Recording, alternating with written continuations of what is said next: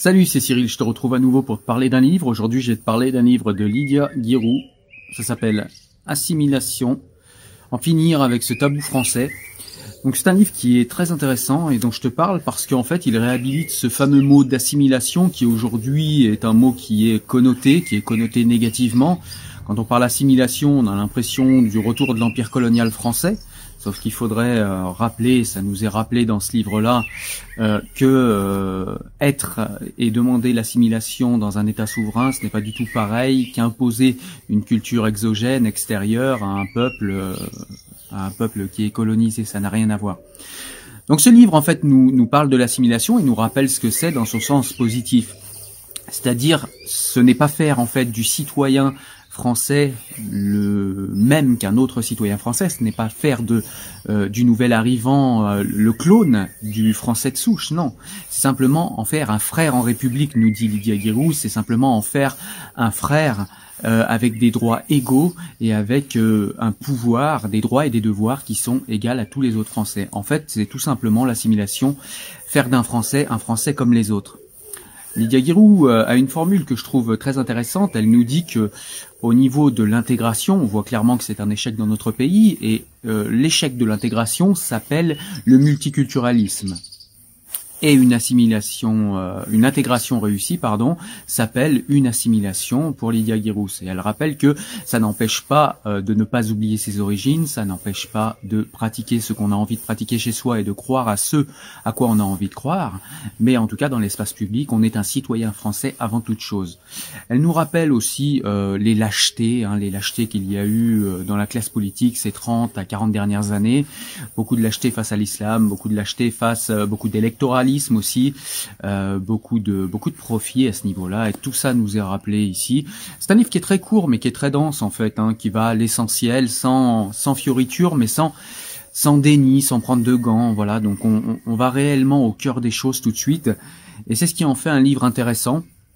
Et ça nous rappelle que l'assimilation n'est pas euh, quelque chose de négatif, mais plutôt quelque chose qui, on le voit bien aujourd'hui, devient de plus en plus nécessaire. Il est nécessaire de se rappeler que l'assimilation est une générosité, nous rappelle Lydia Guirou, puisque l'assimilation, c'est penser que l'immigré peut devenir enfin a une humanité commune avec nous déjà dans un premier temps et peut devenir un citoyen comme nous. Il en a tout à fait les moyens et les capacités puisqu'il est euh, au niveau de sa valeur intrinsèque et de ses compétences exactement comme nous.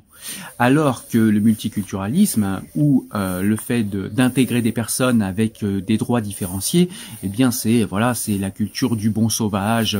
Voilà les musulmans c'est de bons petits sauvages. Ils pourront pas s'intégrer comme nous les pauvres. ce sont de petites choses pas très intelligentes. Voilà ça ça nous est pas dit dans le livre, mais ça nous est euh, c'est implicite en fait, c'est clairement ce qu'essaye d'expliquer Lydia Guirous dans ce livre. Euh, j'ai trouvé ça très intéressant, j'ai trouvé cette lecture très rafraîchissante.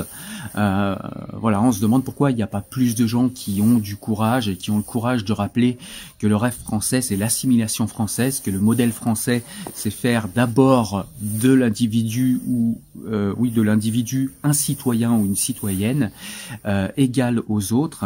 Elle nous rappelle également que eh bien des choses ont été faite euh, très récemment là au niveau euh, des associations euh, contre le séparatisme, mais que ça n'est pas suffisant, il faut aller plus loin. Elle nous propose des choses sur l'islam, l'islamisme, comme par exemple interdire le voile dans l'espace public, euh, afin justement d'assumer cette assimilation. Un peuple pour faire peuple doit vivre selon à peu près les mêmes us et coutumes. En tout cas, il ne faut pas que ce soit trop éloigné, parce que sinon, eh bien, on a un peuple qui n'est plus un peuple et qui va se scinder en plusieurs euh, factions différentes et euh, ça va créer des tensions. Oserais-je dire Alors, c'est pas écrit dans le livre, hein, c'est moi qui le dis, mais après, on, va dans la direction d'une libanisation euh, de notre pays ou d'un modèle multiculturel anglo-saxon où les gens sont ramenés euh, sans arrêt à leurs origines, à leur communauté, à leurs intérêts particuliers et communautaires. C'est pas du tout la culture qu'on a en France. En France, un citoyen est un citoyen. Les lois de la République s'appliquent à tous, pour tous, de manière égale. Les droits euh, et les devoirs sont les mêmes pour tout un chacun. Chacun est un citoyen, pas de passe-droit, et c'est cela qui nous est rappelé dans ce livre d'une manière très frontale, mais très intelligente, très précise et détaillée. Donc voilà, c'est un petit livre qui est aux éditions de l'Observatoire, je l'ai pas dit, qui est très intéressant, que je te propose de lire, parce que ça fait du bien de lire ce genre de livre de nos jours. Il n'y a plus tant de personnalités euh, publiques ou politiques qui ont ce courage euh, d'assumer ses positions.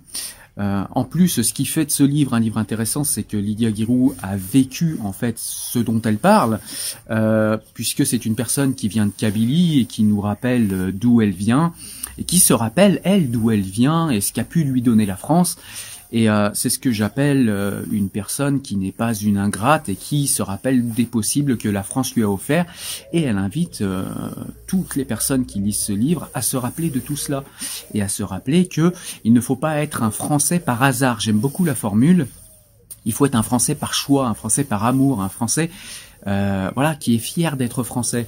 Elle nous rappelle aussi que la République a, la main tremblante est quelque chose qui est euh, en fait qui n'incite pas au respect de la République puisque euh, les personnes qui viennent de la culture islamique sont des personnes qui viennent de cultures assez viriles assez voilà et en fait quand on est trop tolérant eh bien Lydia Giroux nous dit que on est perçu en tout cas le message qui est envoyé à ces personnes-là, c'est que la République est faible, c'est que la République se laisse piétiner, se laisse marcher dessus et ne dit rien.